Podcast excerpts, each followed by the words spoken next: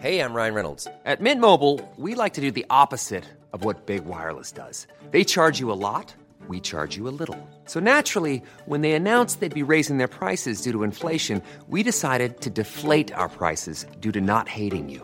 That's right. We're cutting the price of Mint Unlimited from $30 a month to just $15 a month. Give it a try at mintmobile.com slash switch. $45 upfront for three months plus taxes and fees. Promo rate for new customers for limited time. Unlimited more than 40 gigabytes per month. Slows. Full terms at mintmobile.com. Bonsoir à tous. Gilles William Golnadel, Geoffroy Lejeune, Joseph Massescaron, Paul Melun et Franck Papazian. Vous êtes président des organisations arméniennes de France. Euh, nous recevons quasiment jamais des invités le soir. Mais ce qui se passe aujourd'hui dans la région du Haut-Karabakh est un drame. Un drame qui se joue quasiment dans l'indifférence. Et c'est pourquoi euh, nous avons souhaité que vous soyez là 24 heures après le lancement d'une offensive des forces euh, azerbaïdjanaises dans cette région du Haut-Karabakh, qui est une enclave euh, située en Azerbaïdjan, mais presque exclusivement peuplée d'Arméniens. Et l'autre jour, je lisais un texto, un SMS d'un ami arménien qui me disait après le génocide, voici la suite, l'ethnocide dans l'indifférence. Et tous les Arméniens qui nous écoutent ce soir, tous les Arméniens de France qui nous écoutent, sont évidemment euh, dans la plus grande des inquiétudes. C'est un génocide, Pascal, qui se prépare. Le premier procureur de la Cour pénale internationale, Luis Moreno Ocampo, qui a été pendant 12 ans procureur de la Cour pénale internationale, a écrit, a fait une étude pour démontrer effectivement que l'Azerbaïdjan est en, train de commettre un génocide sur le peuple arménien du Haut-Karabakh. Vous savez, depuis le 12 décembre, il y a eu un blocus pendant neuf mois. La seule route qui liait l'Arménie euh, au Haut-Karabakh était fermée, rien ne sortait, rien ne rentrait. Vous avez raison de souligner que le Haut-Karabakh est une... D'abord, c'est un territoire arménien, historiquement.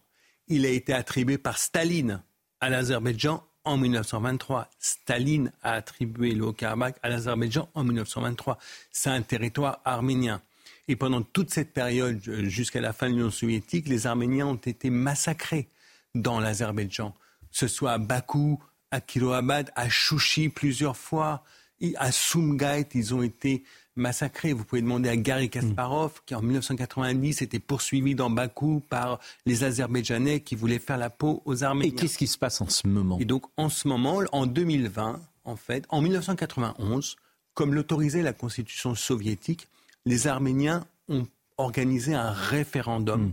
pour leur indépendance. Et comme il y avait 75% d'Arméniens et 25% hmm. d'Azerbaïdjanais, et donc ils ont réussi à gagner leur indépendance. Mais aujourd'hui même, et c'est ça qui nous intéresse forcément. En 2020, en 2020, il y a eu une guerre où les Azerbaïdjanais ont violé le cessez-le-feu qui était imposé depuis 1994 par la communauté internationale.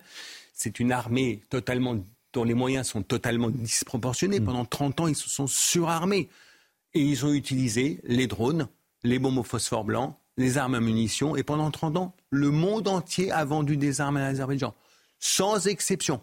Tous les États, sans exception, la France y compris la France, la Russie, les États-Unis, qui étaient censés faire respecter la paix dans la région, ont vendu des armes et du matériel militaire à l'Azerbaïdjan. Et aujourd'hui, l'Azerbaïdjan met la main sur le Haut-Karabakh. Et aujourd'hui, on a 120 000 Arméniens qui ont peur parce qu'ils ont vu comment ça s'est passé dans l'histoire récente. Et aujourd'hui, on a des coups de fil d'Arméniens là-bas qui disent euh, euh, on n'a plus rien, on n'a plus rien à manger, on n'a plus rien. Les, les Azerbaïdjanais sont là, euh, ils vont commettre un génocide, ils vont nous massacrer, ils vont procéder à des arrestations, ils vont emmener des, des, gens à Bakou pour les juger, les dirigeants du Haut-Karabakh, les résistants, tous ceux qui ont organisé la résistance, ils sont fichés aujourd'hui. Il y a des centaines de personnes qui risquent d'être emmenées à Bakou, jugées, emprisonnées à Bakou, d'autres risques. Voilà. Qu'est-ce que peut faire la France? Le monde entier J'ai vu que Emmanuel Macron avait euh, un tweet et regretté évidemment cette situation, mais la France n'interviendra pas. Aujourd'hui, personne n'intervient. Et ça, le, le dictateur de l'Azerbaïdjan, Ilham Aliyev, le sait personne n'a intervenu jusqu'à maintenant. Hmm. Il n'y a pas eu d'intervention militaire. C'est les deux poids, deux mesures. On intervient ben, en Ukraine, mais on n'intervient pas. Il faut prouver le euh, contraire. Aujourd'hui, il y a un risque de génocide. Il faut que le monde se réveille. Il faut que la communauté internationale se réveille. Il faut envoyer des troupes d'interposition sur place, des casques bleus. Hmm. Il faut faire respecter la paix et il faut sauver le peuple arménien. Le peuple arménien est en danger. Et pourquoi la communauté euh, internationale, selon vous, ne réagit pas? La Turquie et l'Azerbaïdjan pèsent lourd aujourd'hui. Ils sont dans le camp de l'OTAN. Ils pèsent, très très lourd aujourd'hui. L'Azerbaïdjan vend du gaz à l'Europe. By the way, elle achète du gaz à la Russie pour le revendre dans l'Europe, et ça tout le monde le sait. Hein. Le président de la République le sait. J'ai eu cette conversation avec lui. Donc aujourd'hui, quand est-ce que vous les avez Européens, cette conversation avec le président Macron? Je l'ai eu euh, au début d'année 2023. Les Européens savent très bien que l'Azerbaïdjan achète du gaz à la Russie pour le revendre à l'Europe. Elle, elle le revend plus cher que le gaz que l'Europe achetait directement euh, à la Russie. Je rappelle que vous êtes président des organisations arméniennes de France. Euh, qu'est-ce qui pourrait, selon vous, changer par rapport à la situation que vous faites, tant les intérêts que vous venez d'expliquer euh, seront les mêmes demain matin? Oui, mais il y a un moment, en 2023, le monde ne doit pas être régi uniquement que par les intérêts. Aujourd'hui, il y a un peuple à sauver. Il y a un peuple à sauver. Et la France, justement, qui n'a aucun intérêt sur place, serait bien inspiré de prendre cette initiative-là. On ne peut pas il y a une, il y a une ambassade de l'Azerbaïdjan à Paris? Bien sûr, il y a une ambassade d'Azerbaïdjan. L'ambassadrice d'Azerbaïdjan ne peut pas vanne euh, sur les plateaux pour euh, déverser sa propagande et ses mensonges d'État. Et donc, euh, la France n'a pas renvoyé cette La France n'a pas renvoyé. La France n'a pas, n'a pas rompu ses relations avec l'Azerbaïdjan. La France n'a pas non plus demandé des sanctions contre l'Azerbaïdjan, il faut demander des sanctions contre l'Azerbaïdjan. Et à un moment donné, face à un État terroriste comme celui-là, il faut, on n'a pas besoin d'attendre un mandat. Il faut envoyer pour les, il faut envoyer l'armée pour sauver. Il y a un silence médiatique? C'est-à-dire que euh, non, je crois qu'aujourd'hui, à ce moment-là, les médias se font l'écho de ce qui se passe euh, en Arménie et dans le Haut-Karabakh, se font l'écho. Simplement, aujourd'hui, on doit pouvoir provoquer le courage de la communauté internationale qui s'est quand même terrée dans une lâcheté innommable. Et effectivement, le président de la République, Emmanuel Macron, doit prendre le leadership de ce soutien aux Arméniens. Est-ce qu'il y a une coopération militaire entre euh, Israël et l'Azerbaïdjan, euh, Maître Golnadel Oui, c'est un, un jeu difficile parce que l'Arménie, pour des raisons purement géopolitiques, que je ne juge pas moralement, hein, mais s'était rapproché de l'Iran, du coup, Israël s'était rapproché de l'Azerbaïdjan. Hmm. Pas de doute là-dessus. Non, ce n'est pas cette relation de cause à effet en réalité, cher maître.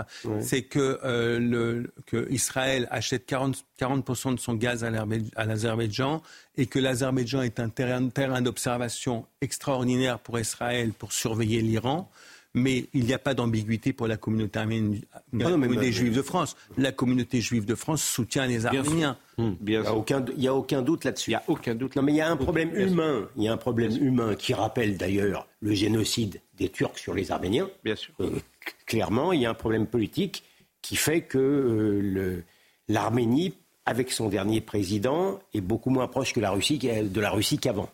C'est un peu gênant en ce moment. Bon, nous voulions, évidemment, je le disais tout à l'heure, c'est très rare lorsque nous invitons, euh, puisque nous commentons souvent plus l'actualité que euh, nous n'entendons ces acteurs, mais euh, il était important de vous écouter.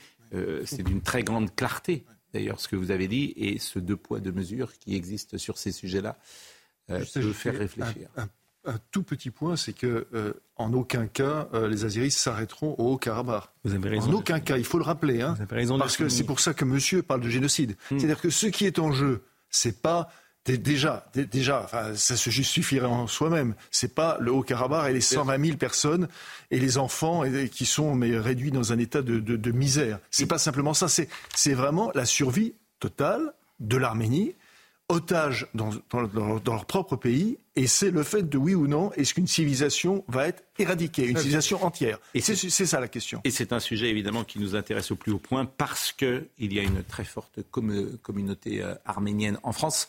Euh, combien de d'Arméniens 600 000. 600 000, Français d'origine arménienne. Qui, qui, qui est l'exemple d'intégration, à savoir Euh, Charles Aznavour disait on est 100% français, 100% arménien. C'est la vérité. L'exemple de l'intégration de la communauté arménienne devrait, devrait être démontré aujourd'hui, devrait... Devrait faire exemple. Exactement. Euh, bien évidemment, c'est à la fois garder évidemment euh, hmm. ses racines, son histoire, ses traditions, et en même temps être complètement dans la société dans laquelle on vit. et du coup réussir. Et du coup réussir parce qu'effectivement, beaucoup d'Arméniens sont en pointe dans tous euh, les euh, pans de la société française. Merci beaucoup, Monsieur Papazian, et vraiment, on vous donnera la parole euh, sur ce sujet dès que nous pourrons, et je l'espère, dès que nous aurons des informations ou des nouvelles qui seront meilleures. Le procès Monguillot Noémie Schultz est avec nous. 15 ans de réclusion ont été requis aujourd'hui à l'encontre des deux hommes jugés par la Cour d'assises des Pyrénées-Atlantiques pour avoir mortellement frappé un chauffeur de bus à, Bayonne. Nous suivons ce procès euh, tous les jours avec euh, Noémie qui est sur place. Et je pense, euh, Noémie, que le verdict n'est pas tombé.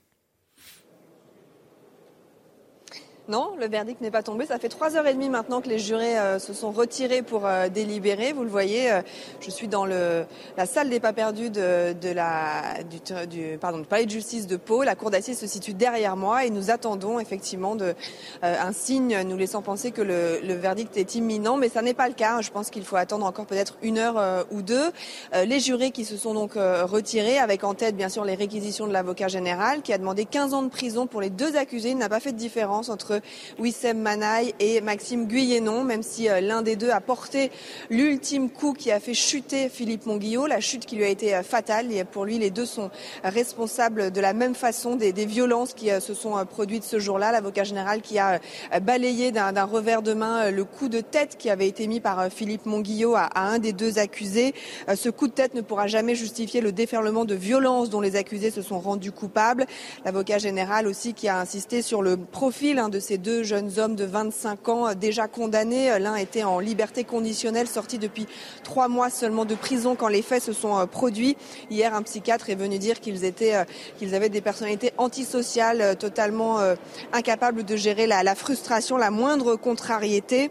Je crois que dans l'expression de votre haine, Philippe Monguillot n'existait plus. Il était devenu le réceptacle inerte de cette haine. Vous ne vouliez pas le tuer, c'est acquis, mais il est mort quand même les jurés qui sont aussi euh, repartis dans cette salle des délibérés avec en tête les mots des avocats de la défense qui leur ont demandé de faire preuve de nuance et qui ont rappelé notamment la jurisprudence, qui ont dit qu'il y avait eu des condamnations euh, pour des faits similaires, des coups ayant entraîné la mort sans intention de la donner, des peines de 8 à 10 années de prison et qui leur ont leur ont donc demandé euh, de ne pas condamner, à ne pas suivre les réquisitions de l'avocat général. On verra tout à l'heure euh, s'ils ont convaincu les jurés.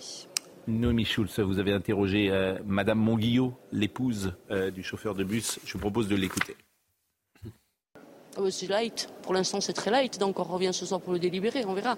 Voilà, on revient d'ici 4-5 heures à peu près. Mais c'est très light dès, le départ. Et en plus, ils sont récidivistes, les gars. puis, ils ont quand même tué.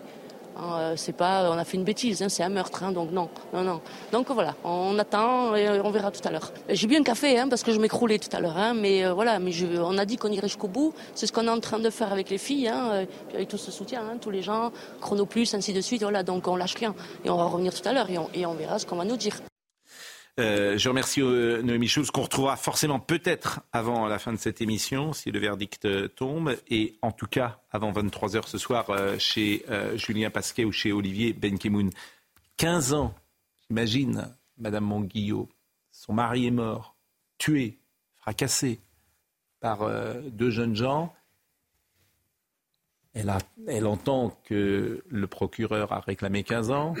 Elle fait le même calcul qu'on fait tous, c'est-à-dire que 15 ans, ça devient 8 ans. Et comme ils sont en prison depuis 3 ans, ça veut dire qu'ils sont libres dans 4 ans. Et elle, elle a pris perpète. Donc, euh, parce que chacun fait ce, calcul-là. Après, on ne commande pas, on ne préjuge pas d'abord d'un verdict. Et comme... Bah, ce que vous dites est quand même, le, calcul est imparable. Elle a pris perpétuité, ses filles ont pris perpétuité, et eux, ils seront dehors, euh, ils ont 25 ans, ils seront dehors à la trentaine. Oui, c'est ça. C'est avec la vie devant eux. Après, on questionne la défiance envers la justice en permanence. On se dit pourquoi les Français n'ont pas question mm. la justice de leur pays. Peut-être, je dis ça comme ça, mm. peut-être que ce type d'affaires, ou en tout cas euh, ces 15 ans de réclusion requis, ça fait partie aussi de ce qui est euh, plus qu'à questionner dans la justice de notre pays aujourd'hui. Dans l'actualité également, l'affaire Palmade, près de dix mois après l'accident, le 10 février dernier, une expertise médicale remise à la justice du 8 août 2023 a permis de déterminer que la passagère blessée dans l'accident de la route provoqué par Pierre Palmade avait perdu son bébé avant l'accouchement. Je vous propose euh, d'écouter euh, Sandra Buisson. Pas de vitesse démesurément excessive de l'humoriste, pas de défaillance technique de sa voiture. Selon l'expertise en accidentologie, le tragique accident du 10 février dernier sur cette route euh, de Seine-et-Marne est dû uniquement à une faute de conduite de Pierre Palmade dont le véhicule s'est déporté sur la voie de gauche face à la voiture des victimes. Alors pourquoi ce changement de trajectoire brutal? Selon nos informations, l'expertise en accidentologie conclut qu'il semble que Pierre Palmade a d'abord fait un écart à droite et qu'en voulant redresser la trajectoire de la voiture, il a ensuite fait cet important déport sur la gauche, scénario qui rejoint les dires d'un témoin. En l'état des investigations, il n'y a pas d'explication sur ce qui a provoqué le premier déport sur la droite. Une autre expertise médicale, cette fois, conclut que le bébé que portait la femme blessée dans cet accident est décédé quelques minutes avant la naissance par césarienne. Il n'était donc pas vivant, mais il était viable, c'est-à-dire que sans l'accident, s'il était né ce jour-là, il aurait vécu. Au vu de la jurisprudence qui considère qu'un fœtus n'est pas un être humain à part entière, qu'il n'a pas de personnalité juridique et donc qu'il ne peut pas être reconnu comme victime, cela pourrait entraîner l'abandon de la qualification d'homicide involontaire et donc diminuer la peine encourue. Mais le juge d'instruction peut aussi décider de maintenir cette qualification et de faire évoluer cette jurisprudence. Quelque chose forcément de, sordide dans ces euh, analyses et en même temps, ce sont les enquêtes et, la justice qui euh, doit faire son travail. Oui. Sur un sujet aussi euh, complexe que celui-là, on peut imaginer la difficulté de démêler le vrai du faux. Euh, maintenant, si vous voulez, la, conduite de Pierre Palmade dans cette affaire, elle est terrible. Et, c'est quelque chose qui, euh, j'imagine, lui pèse à lui aussi, mais en tout cas qui est absolument inexcusable euh, et, qui, mérite qu'on s'y attarde et que la justice s'y attarde. Ça paraît aujourd'hui une évidence. Non, bah, écoutez, le, débat juridique sur la, mort, le moment de la mort du bébé, c'est purement juridique le drame euh, qui, a été, qui a été commis par Pierre Balbade dépasse, dépasse euh, amplement ce, débat-là. Et Bien sûr. J'avoue que j'ai beau être avocat, j'ai du mal à lui trouver des excuses. Je, je n'aimerais pas être l'avocat de Pierre Balbade. C'est le principe. Euh, mais, euh, non, vos, mots m'étonnent parce que c'est. Mais vous, vous admettez quand même que les avocats ont le droit de choisir encore euh, les causes qu'ils défendent. Moi, je suis pas Je dois, je vais vous dire quelque chose. Je dois certainement pas être suffisamment un bon avocat pour défendre des causes que, qui ne me plaisent pas. Je ne peux pas plaider contre ma conviction, contre mes sentiments. C'est impossible. Mais je ne reproche pas, je n'aurai aucun reproche, hmm. croyez-le bien. Vous, vous ne m'aurez jamais entendu ici jeter quoi que soit le discrédit sur l'avocat d'une personne que je déteste. Parce que cette personne détestable, à mes yeux, hmm. mérite d'être défendue. Mais souffrez quand même que je choisisse ceux que je veux défendre parce que hmm. c'est ceux-là que j'essaierai de défendre le moins mal possible.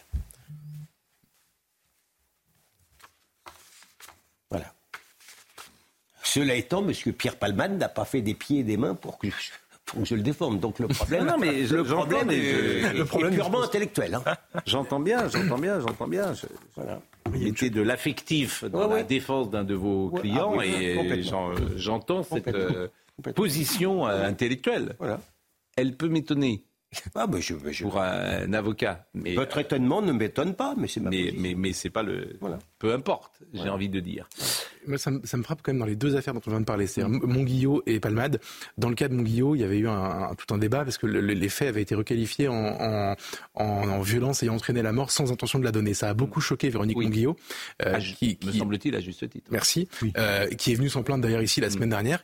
Euh, elle n'a pas compris quand vous êtes une victime et que vous avez perdu parce qu'elle a pris perpète encore une mm. fois votre mari. Vous comprenez pas que qu'un tribunal, même si c'est très intelligent sur le plan juridique, dise sans intention de la donner. Quand on voit les images, etc. Mm. C'est voilà.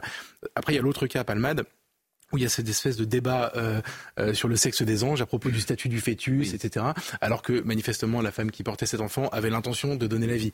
Et, vous, en fait, vous vous dites, je comprends qu'il faille avoir des strates juridiques compliquées, mais on comprend une chose avec ces deux histoires, c'est que la victime est, exclue complètement de la manière de concevoir la justice. Et pour défendre William, William défend des victimes. C'est pour ça qu'il n'a pas la, passion de. jamais défendu des gens qui avaient. bien sûr. Sauf euh, en cas de légitime défense. Est-ce que je peux dire un mot sur Madame Monguillot que je trouve exceptionnelle. moi aussi. Elle est exceptionnelle parce qu'elle est d'une décence absolue.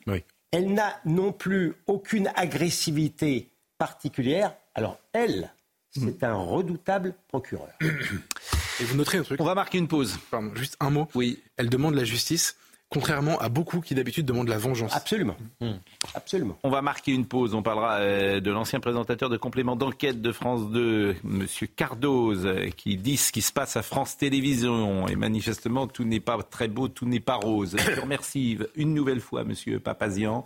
Je pense ce soir à tous les Arméniens de France et nous pensons évidemment à cette euh, région qui euh, aujourd'hui est en très grande difficulté, le Haut-Karabakh.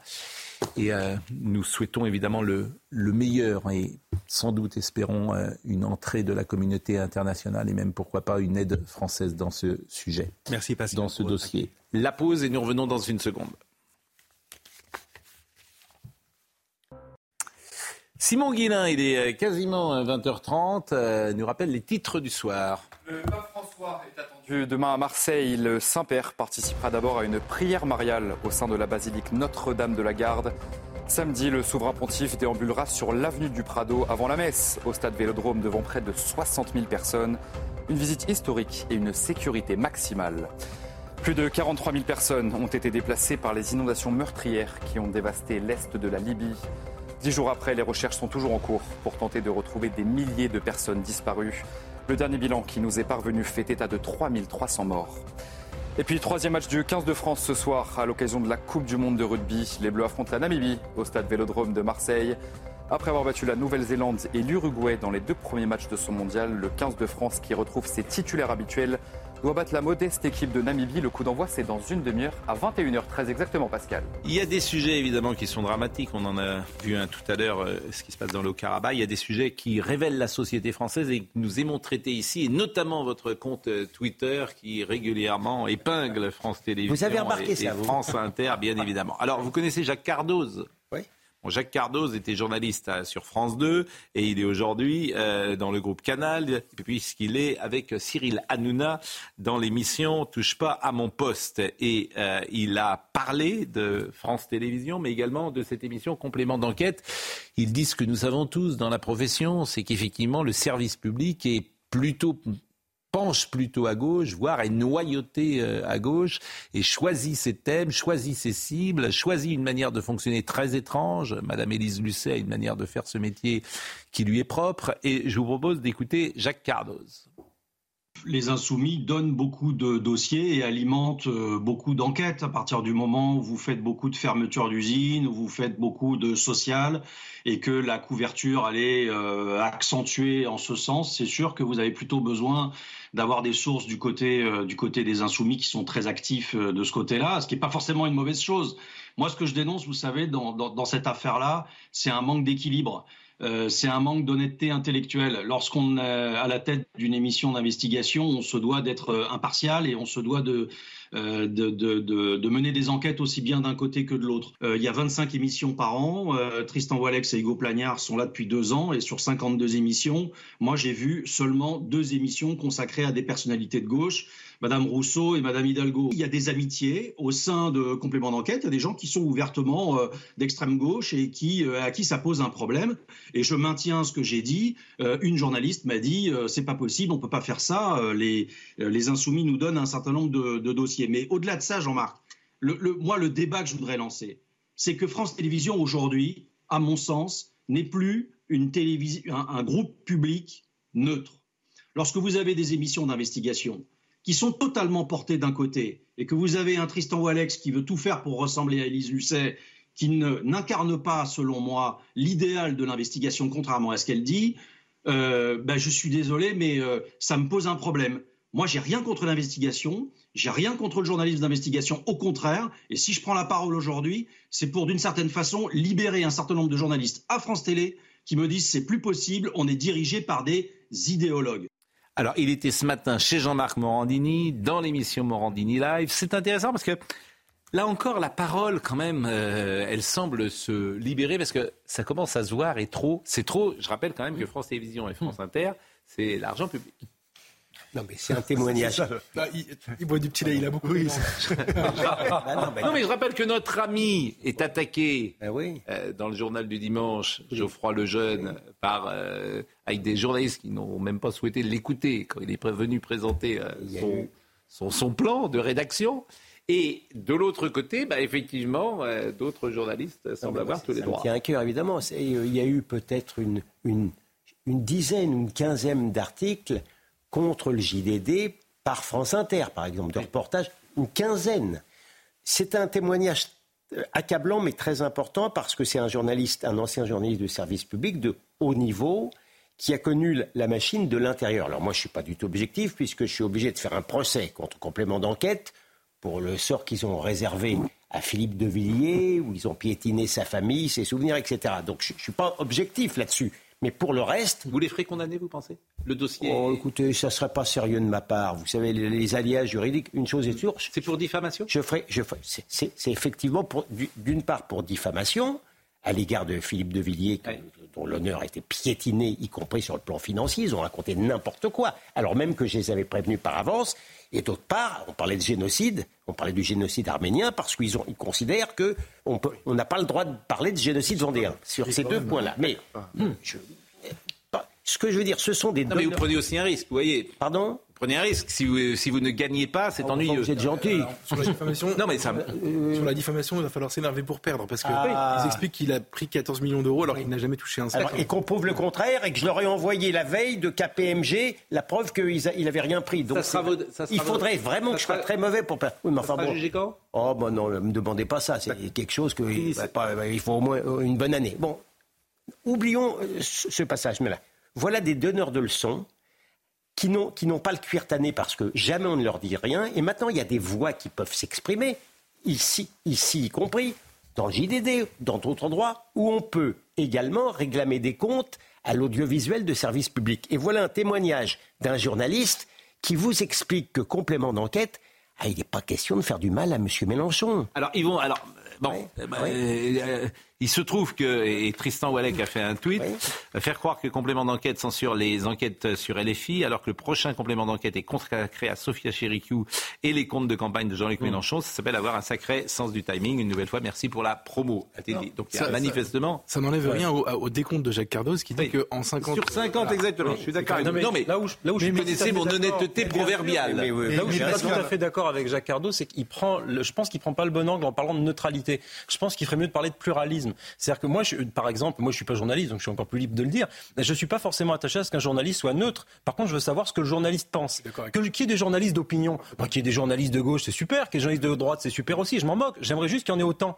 Et j'aimerais juste que sur les invités, on ait des invités de partout. C'est ça qui m'intéresse. Après, une investigation neutre, je suis quasiment sûr que ça peut pas exister de vous à moi, Pascal. je pense que l'investigation est un moyen déguisé de faire de l'opinion. C'est complètement Moi, je suis d'accord avec vous. Je suis d'accord avec vous. De toute façon, c'est simple. Tu tapes sur les patrons, tu tapes sur l'argent, tu tapes sur entreprise dans le complément d'enquête. Donc c'est assez mais, simple. Mais, L'autre jour, tu as tapé sur, Edouard sur Michel Leclerc. Mais pardon, mais à, chaque fois, l'enquête, en plus, c'est une enquête qui, qui c'est un pas de côté. Parce que le, la vraie problématique avec LFI, c'est pas Mme Chiakou, c'est pas ça. Le vrai sujet, s'il y avait des journalistes politiques, c'est comment, en France, il peut exister un parti où il n'y a aucune démocratie interne. Aucune. Aucune. Et on a, on a totalement oublié euh, comment un certain nombre, M. Corbière a été évincé, comment, etc.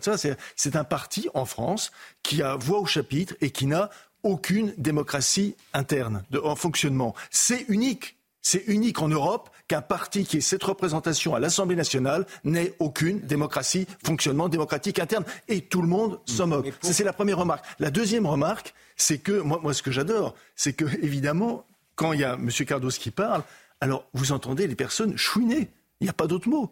Comment, comment on ose C'est un crime de lèse-majesté. Je, je, les ai entendus dire, mais on ne s'attendait pas à ça. On ne s'attendait pas à cette bronca. C'est quand même extraordinaire. Ça, c'est quand même géant. Mais alors que le journal du dimanche est épluché par tous les confrères, de, chaque dimanche, pour savoir ce qu'il y a, ce qu'il n'y a pas, euh, France Inter en parle. Je n'ai jamais vu ça. Ah non, mais... Je n'ai jamais vu dans l'histoire de la presse tous les journalistes condamner votre journal. C'était c'est sidérant, pas tous d'ailleurs, évidemment, mais pas tous. Mais euh, je pense à France Inter, etc.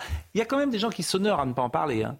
RTL, par exemple, station dans laquelle j'étais, n'a pas dit un mot sur la crise du journal du dimanche. C'est une radio qui est tenue. Euh, au, contraire euh, de, euh, au contraire de, France Inter. ils ont lâché les chiens là, clairement. Vous parlez... Oui, non, mais c'est vrai, c'est très intéressant d'ailleurs. Mais, vous parlez, excuse-moi, ah, vous parlez de mes tweets. Aujourd'hui, je me suis senti obligé, franchement. Ils font un reportage sur les migrants et des, des enfants sur France Info là. France Info. Des, migrants. Les, des, des enfants posent des questions. Et la personne qui répond, c'est un militant de MSF. Eh bien, il leur explique. Médecins sans frontières. Médecins sans frontières. Mais ce n'est plus le Médecin sans frontières du temps de Kouchner. Hein. Hmm. C'est une organisation maintenant militante, hein, hmm. euh, immigrationniste. Mais tous les migrants sont gentils. Tous les migrants viennent travailler parce qu'il y a du travail en France.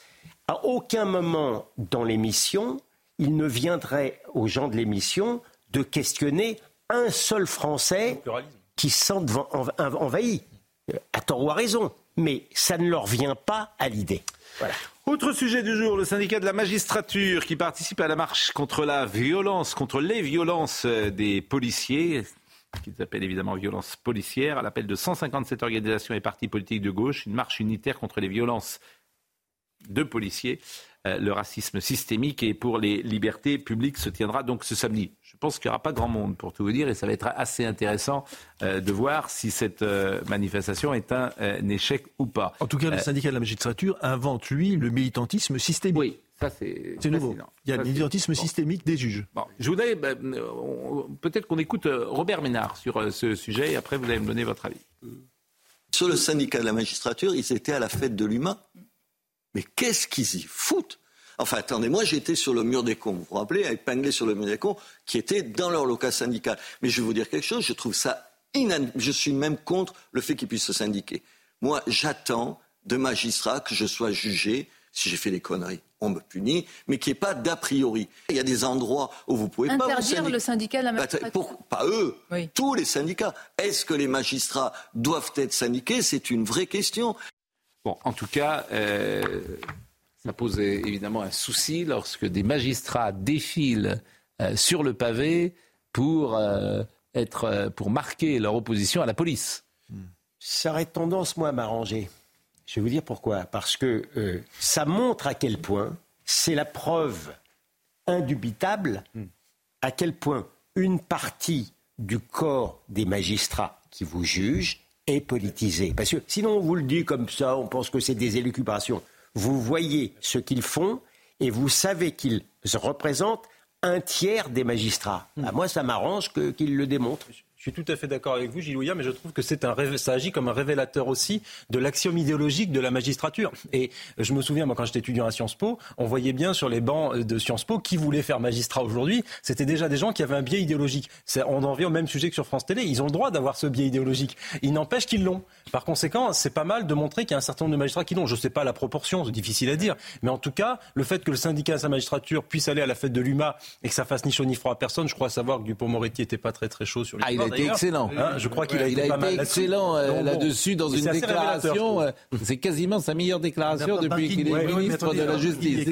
Elle est un poil, euh, un poil hypocrite quand même parce que ah non l'expression non l'expression est très bien bien sûr j'ai beaucoup aimé aussi sauf que l'expression des magistrats elle est très encadrée. Par exemple, vous recevez ici souvent mon ami Charles Prats, magistrat, qui s'est fait virer parce qu'il a exprimé des opinions qui ont été jugées non conformes. Donc il a il ne peut plus exercer son, métier. Mm. On est d'accord que c'est pour ça qu'il a été viré. Bon, le syndicat de la magistrature, ils sont à la tribune de la fête de l'humanité et le, garde des sceaux a la possibilité d'agir sur des magistrats. Vous êtes sûr de ça? Ah bah notamment. Alors attendez, l'indépendance de la justice. Il a dit moi je suis impuissant. Je vous donne un exemple. Mm. Françoise Marthe, qui était la présidente du syndicat de la magistrature au moment du mur des cons.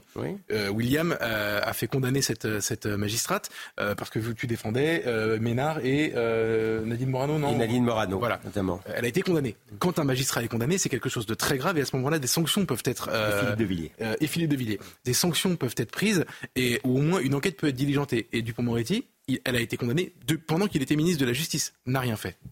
Donc il était très en colère devant la télévision, mais dans les actes, il n'a rien fait ce jour-là. Et comment vous l'expliquez? Parce qu'il ne veut pas. Euh, oui, la réalité, c'est. C'est un rapport de force et il pense que le rapport de force n'est pas en sa faveur? J'ai posé la question, on m'a répondu il tétanise tout le monde. les gens ont peur de quoi? Bah, Je sais, il faut demander. Je vous assure, c'est sidérant. Mais peur de quoi Attends, il aurait. T'es ministre de la Justice. Qu'est-ce qu'ils vont lui faire? Je sais pas. Il est aussi avocat. Peut-être qu'il reprendra son boulot plus tard. Et alors? Bah non, mais attendez, vous me dites ça à moi. Moi, je suis pas, je dire, suis pas d'accord avec lui. C'est sidérant. Il a peut-être. Mais vous, vous êtes, vous n'avez pas peur, vous, quand vous avez un, un magistrat avec tout le, le, mal parfois que vous pouvez dire du syndicat de la magistrature, quand vous tombez sur un juge qui est du syndicat de la magistrature. Non, mais si vous voulez, si, si de toute manière, si la tête de mon client ne revient pas au juge, que ça soit moi ou que ça soit pas moi, ça changera rien à la chanson. Donc j'ai pas plus peur. Euh, voilà, ça mm. change rien. Je sais, je sais très bien par quel biais idéologique ça passe. Mais seul Ceci posé, je peux vous dire que celui qui vous parle, malgré tout, n'a jamais vu une erreur judiciaire commise, cour de cassation comprise. Ça veut dire que vous avez le droit, jusqu'à maintenant, il, a pu m'arriver que je tombe effectivement sur un juge idéologisé en première instance ou en cour d'appel. Mais jusqu'à maintenant, je n'ai pas constaté une, une erreur judiciaire totale. Mais en attendant, en attendant, pendant le parcours qui dure 10 ans, vous avez le temps de perdre votre argent, votre femme, votre travail, votre honneur, votre réputation. Vous depuis combien de temps? Ah, ça fait euh, pas mal de temps. Hein. Ah, on, va, vous prendre comme avocat alors, si vous n'avez jamais. Ah, mais je prétends pas. Non, mais je n'ai jamais rencontré une erreur judiciaire. alors, franchement, euh, vous connaissez ma modestie pathologique. Oui. J'étais pas en train de dire du bien de moi, j'étais en train quand même de dire du bien de la justice. Je l'avais bien compris. Le port d'armes dans la police, vous avez vu que ce sondage pour CNews, 84% des Français soutiennent les policiers et les gendarmes qui font usage de leurs armes de service dans leur intégrité physique, quand leur intégrité physique est menacée.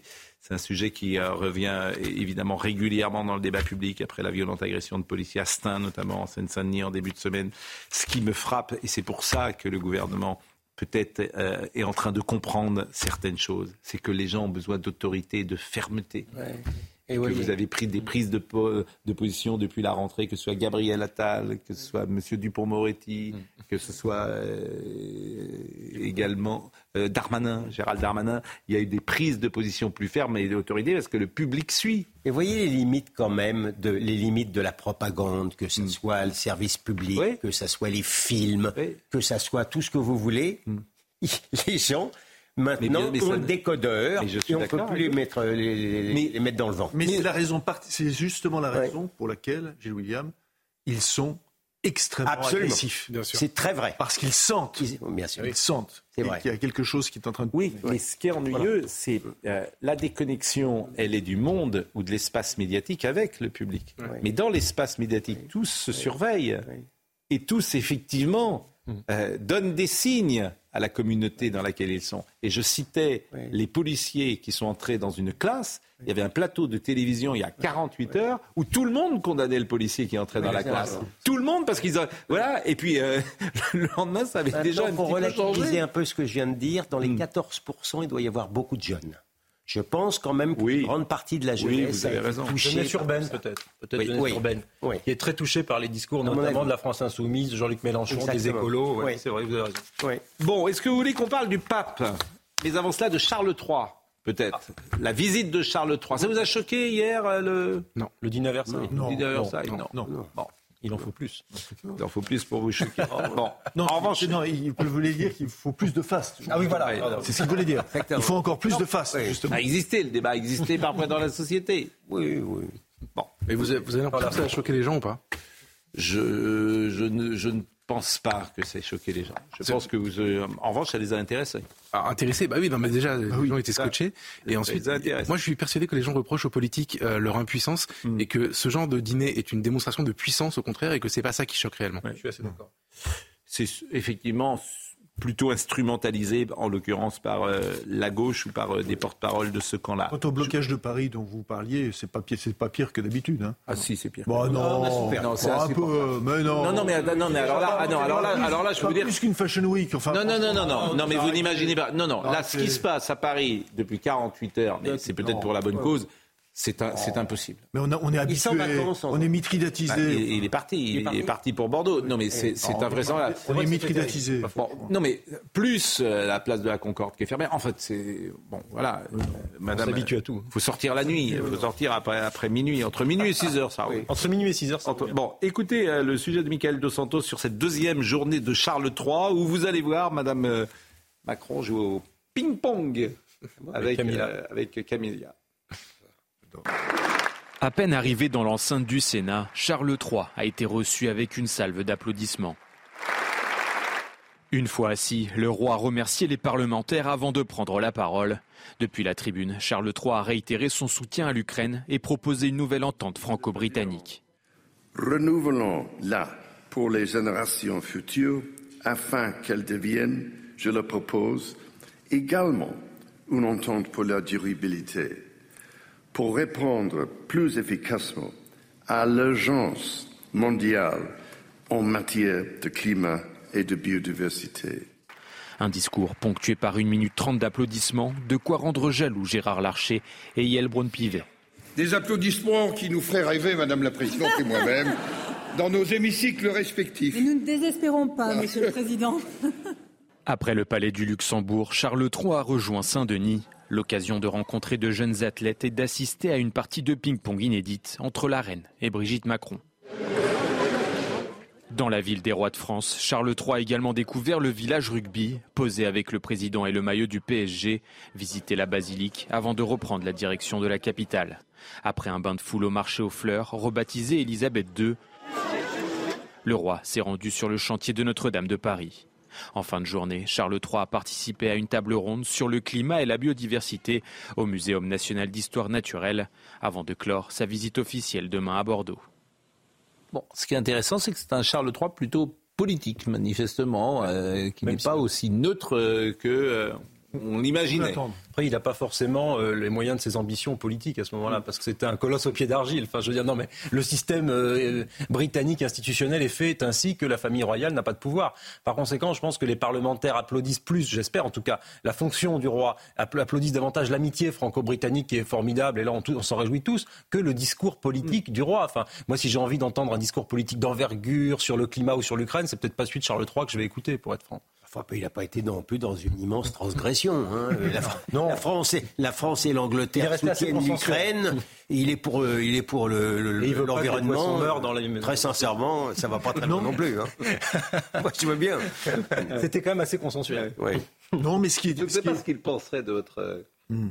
Costume, ce ah, je, eh, Parce que lui, qui est le prince des élégances, Charles eh bien, C'était une manière Dommage de le lui rendre. Je, pensais que tout le monde avait compris. Je, ne sais pas ce euh, eh comment il interpréterait d'abord cette cravate qui n'est pas nouée jusqu'au bout ce soir. Euh, alors souvent vous n'avez pas de cravate d'ailleurs. J'étais très inquiet pour vous. Je, je, me demandais quand est-ce que vous alliez commenter ma tenue. Mais d'habitude, vous n'avez pas de cravate et celle-ci ce soir est, défaite euh, manifestement. Et je ne sais pas où est-ce que vous avez trouvé ce, costume, mais peut-être euh, allez-vous à une soirée. Ne me, ne me demandez pas d'en faire, ne me demandez pas d'en faire la réclame parce que ça vous pend au nez. Hein. Peut-être êtes-vous invité à un rendez-vous en matière de publicité clandestine, mais ne me. Ah non, peut-être êtes-vous euh, convoqué à un rendez-vous ce soir où les. les... Oui, je, mais figurez-vous que je vais effectivement ah. chez Dandy, ou euh, et ce qui explique ma tenue, ah. je pense. Ah donc il y a un dîner des Dandy à Paris, ça je ne savais pas. Et vous êtes convié à l'automobile. Mais vous allez vous, allez vous, vous allez vous changer peut-être sur le compte de votre jalousie. Vous allez vous allez vous changer avant d'y aller. Parce que là, ils vont pas vous laisser rentrer. Enfin, en tous les cas, je mettrai les rieurs de Moko. Ils vont pas vous laisser rentrer, Gilles William. Non? Non. Toute ma vie, j'ai pris des risques. Oui, je, non, mais je, vois que. Non, mais c'est vrai que ce prince est merveilleusement. Euh, ce prince, j'appelle toujours le prince, il n'est plus du tout prince. vous êtes moins consensuel que lui. Vous trouvez bah, C'est un compliment. Non, mais c'est vrai que je, ne sais pas si on peut voir, d'ailleurs, si la caméra peut peut-être fixer, parce qu'on ne voit pas, il y a, y a, voilà, elle, elle est... C'est une tenue assez princière. Exactement. Bon, et Royal. Euh, revoyons des petites images, moi, qui m'ont plu. Voilà, c'est, le, ce, ce, plan est intéressant parce que c'est la bordure, je trouve, qui fait tout le, le charme de ce vêtement. Qui est fait d'un tissu robuste. je, me permets de vous rappeler que, je, me permets de vous rappeler que mon père était confectionneur. Oh, écoutez, si on peut parler. Quelques, quelques autorités. Hein. Gilles William, mais c'est vrai qu'on sent, on sent, on un certain sent les, magistère intellectuel dans bon. cette pièce. Voilà. Ne vous inquiétez pas, ceux qui nous regardent, il ne fait pas très froid à Paris en ce moment, mais si vous voulez, le, le, réchauffement climatique est à l'ordre du jour, bien sûr. Euh, revoyons quand même cette image du ping-pong, m'a intéressé, parce que alors Camilla, elle ne sait pas du tout jouer au ping-pong. Euh, Madame Macron, elle brille pas. Ah non, mais si, regarde, ah bon regarde, tu vois tout de suite, regarde, c'est drôle, voilà, tu vois immédiatement. Ah, on, ah oui, elle le servit. Ah non, mais, mais Brigitte Macron, tu, oui, voilà, tu sens qu'elle est décisive de Il n'est pas réglementaire. On doit lâcher la balle avant que de lancer. Il n'est pas réglementaire, je suis désolé. Par définition, on est obligé de lâcher la balle avant de la lancer. Elle touche la balle, donc vous pouvez même faire une impression et taper. Vous devez lancer la balle et la taper. Euh, par définition, pour taper la balle dans la raquette, il faut la lancer. Enfin, autrement, il faut qu'elle qu soit plus dans votre main. Oui, mais je ne sais pas comment vous l'expliquez. Enfin, écoutez, je veux bien euh, je crois que tout moi, sauf mes talons pongistes, hein, s'il vous plaît. Alors là, je n'accepterai pas. En fait, c'est peut-être meilleur d'Andy que pongiste. Là, ça va nous mener très loin. Non, à mon avis, à mon avis, il parle, il ah parle du jeu de paume. Le jeu de paume. Vous verrez que, bon, vous verrez que la, la, bon. D'ailleurs, on ne dit pas ping-pong. On dit ah, certainement pas. On dit, euh, tennis, on dit tennis de table. Voilà. Bon, un mot euh, sur euh, François, euh, parce que ça va être intéressant, ça aussi, François. Le message politique de François. J'ai peur France Inter l'appelle déjà le pape des migrants. Ouais, J'ai peur qu'il ne soit aussi consensuel que le roi Charles III. C'est bien de mettre les deux en parallèle. France Inter l'appelle le pape des le migrants. Le pape des migrants. Ouais. Et ça, ça, se veut, ça, se veut, vous l'avez compris, un, un, un compliment. Je, je, rêve, je rêve qu'ils disent une chose qui est la doctrine de l'Église normalement en matière de migration, qui est que le bien le plus souhaitable est que les migrants puissent rester chez eux. Qu'ils le disent demain. Ce serait exceptionnel, justement pour que France Inter comprenne euh, et qu'on arrête de nous bassiner avec les soi-disant valeurs chrétiennes qui en fait sont dévoyées, sont devenues folles, comme disait Chesterton. Euh, J'aimerais qu'il dise ça. Il l'a déjà dit, il peut le redire. Bon, il y aura peut-être une mini polémique avec la présence euh, d'Emmanuel Macron à la messe. Forcément. J'ai vu que Jean-Noël Jeanneret est sorti de sa retraite pour faire un petit papier et donner une leçon à président Macron. Bon. Franchement, il y a d'autres attaques à la laïcité ces dernières années, euh, peut-être plus intéressantes que le président de la République à la messe. Vous voulez qu'on voit le sujet de Sarah Fenzari, qui nous présente l'arrivée peut-être du pape à Marseille? À peine arrivé à Marseille, vendredi à 16h15, le pape François sera accueilli à sa descente de l'avion par la première ministre Elisabeth Borne. Il se rendra ensuite à Notre-Dame de la Garde afin d'y guider une prière à la Vierge Marie avec le clergé diocésain. À 18h, il participera à un moment de recueillement au mémorial des marins et migrants disparus en mer. Samedi matin, Emmanuel Macron sera à Marseille où il accueillera le Saint-Père ils se rendront à la séance de clôture des rencontres méditerranéennes, suivie d'un échange en tête-à-tête avec le président de la République. En début d'après-midi, le souverain pontife déambulera sur l'avenue du Prado. Et c'est à 16h15 que débutera la messe au stade Vélodrome en présence d'Emmanuel Macron et de 60 000 personnes. Après l'événement, le pape argentin de 86 ans a rendez-vous à l'aéroport où l'attend une cérémonie de départ, ainsi qu'un dernier échange bilatéral avec Emmanuel Macron. Le souverain pontife prendra son avion en début de soirée pour un retour à Rome prévu à 21h. Le pape a beaucoup dit sur l'accueil du migrant. Il va déplacer le focus sur le droit à vivre dignement là où on est né. Pour nous, Européens, cela suggère des devoirs comme le sujet de la course aux armements qui a des conséquences sur la corruption dans les pays qui, à cause de cela, n'investissent plus dans une vie digne pour leurs habitants. C'est Monseigneur Jean-Marc Aveline qui, peut-être, sont des propos le ah bah bien, qui vous conviennent. Bien. Le ah, premier voyage du pape François hors de Rome a été, on l'a oublié, a été à Lampedusa. Le, son, premier, son premier déplacement hors de Rome. Ah oui, ce que et déjà, à Lampedusa, il disait exactement ce qui vient d'être dit et ce que Geoffroy a rappelé. Ah et avec en plus, en prime, un, une, un procès de la mondialisation. Il disait la mondialisation telle qu'elle est aujourd'hui, c'est euh, une épine dans le cœur. Voilà, c'est à peu près la formule qu'il avait trouvée. Mm. Et donc, c'est, il, est, il est là, pour le coup, je pense qu'il aura le même type de discours qu'il avait eu à Lampedusa, qui était, je le rappelle, son premier déplacement. Ça, c'est un discours non seulement chrétien, comme le rappelait Geoffroy, mais c'est aussi un discours humaniste. C'est-à-dire que ça devrait tous nous rassembler, de se dire, ça paraît du bon sens, que euh, les, causes à l'immigration sont toujours un déchirement, y compris pour les immigrés eux-mêmes, et que euh, les relations diplomatiques avec l'Afrique, le développement des pays africains, tous ces sujets-là devraient nous animer beaucoup plus que de réfléchir à la régularisation des travailleurs sans papier. Le problème, c'est qu'on voit toujours, et M. Darmanin le premier quand même en l'occurrence, le problème par le petit bout de la lorgnette. Il faudrait peut-être un peu plus d'envergure dans la réflexion sur les questions migratoires et penser aux causes du départ. Et je suis pas sûr que les chefs d'État africains soient très contents de voir partir des jeunes gens en mesure de travailler et de développer leur pays euh, pour partir chercher en Europe Europe ceux qui n'ont pas chez eux.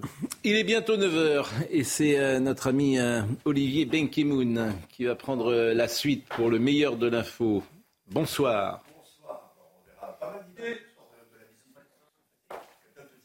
Il a encore oublié ce micro?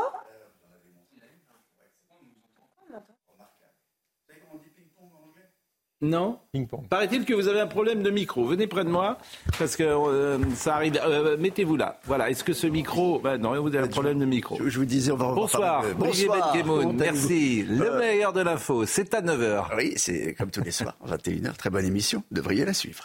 vous savez, quand on dit ping-pong en anglais, vous avez montré une scène de, de ping-pong. on dit pas ping-pong Pong-ping? On a fait ping-pong. Non, c'est pareil, en fait. Voilà. Je vous apporte aucune information. Vous avez remarqué Non, la seule information que je peux vous donner ce soir, et euh, ça nous concerne tous, c'est le film qui va représenter les... la France aux Oscars. Enfin, peut-être, parce qu'on est dans la fin. Les Oscars Aux Oscars. Les Oscars, c'est en février prochain. Ah ben, même en mars ou en avril. Mais c'est aujourd'hui qu'on décide ah quel est le film français ah. qui ira ah, là-bas. Ah, ben, on va essayer de trouver. Tiens, eh ben, ça doit être le film qui a gagné à Cannes, peut-être? Il a eu un prix à Cannes, mais ce n'est pas Anatomie d'une chute. Non. C'est un autre film. C'est une passion française. Passion entre euh, cuisinier, cuistot, avec Benoît Magimel et Juliette Binoche. Ça vous dit, la passion d'Odin Buffon. Ouais, mais je ne l'ai pas vu ce film. Il est sorti Ça sort le 8 novembre. Ah oui, c'est pour ça que comme il n'est pas sorti, évidemment. C'est un comité qui choisit. Je l'ai pas vu, donc. mais ça sera un très bon film. Eh bien, écoutez, je vais vous laisser donc à, cette soirée que, vous nous avez euh, annoncée et qui euh, fera courir euh, tout Paris. Parce que la soirée des dandys, je ne doute pas que ce soit vous qui gagnez. Je sens un certain dépit dans, dans C'est dans, mais vous allez être récompensé sans doute. J'ai de mon entrejambe pour vous faire. Non, je vous en prie. Il y a une question. Je pense que vous allez. Je vous. Je, non. Je, il y a des vous auriez d'ailleurs le costume euh, assez adéquat ah, aussi. Mais, je... je pense que ça ne déparera pas. Est-ce que c'est pas dans le Père Noël est une ordure qu'on parle du dandy? Non, c'est dans. alors, mais non. Si, si, dans le Père Noël est une ordure. Non, si, si. C'est dans. Euh, si, si, si, Dans le Père Noël est une ordure, je suis sûr. C'est le Dandideur. C'est Jacques Belin. C'était euh, dans. Euh, non, non, comment dire Mais non. C'est, On fait un pari, Pascal. Père Noël est une ordure. le Père Noël est une ordure, à un moment donné, à un moment donné, on parle du dandy, c'est-à-dire qu'il sent clavier devant ouais. Thierry Lhermitte. Mais est-ce que vous connaissez le dandy Ah, le dandy, ah, le dandy, la boîte de nuit. Non, mais c'est un autre film où. je sais pas s'il va au dandy. Thierry Lhermitte joue, va au dandy joue, joue le rôle de Jacques Belin, le dandideur. C'est vous le dandy d'or ce soir, cher ami. Et vous aurez une récompense. C'est fini. Nicolas Bayet est à la réalisation. Philippe était à la vision. Jean-François Couleur était au son. Merci à Benjamino, à Briac Japio, Robin Piet. Vous avez passé euh, une semaine ensemble et vous étiez excellents. Demain soir, ce sera l'ami Elliot Deval qui sera là tout le week-end. Euh, moi, je vous retrouve euh, demain matin. Bonne soirée.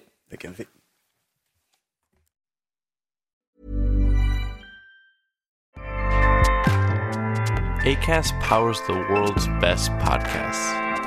Here's a show that we recommend. Hi, I'm Jesse Cruikshank. Jesse Cruikshank. I host the number one comedy podcast called Phone a Friend. Girl. Let's phone a friend. Not only do I break down the biggest stories in pop culture with guests like Dan Levy and members of InSync, I do it with my own personal boy band singing jingles throughout. Because it's my show. It's your show, girl. New episodes of Phone a Friend. Yeah. Drop Thursdays wherever you get your podcasts. So work it, girl. Yeah, work it. Okay, that's enough. ACAST helps creators launch, grow, and monetize their podcasts everywhere. ACAST.com.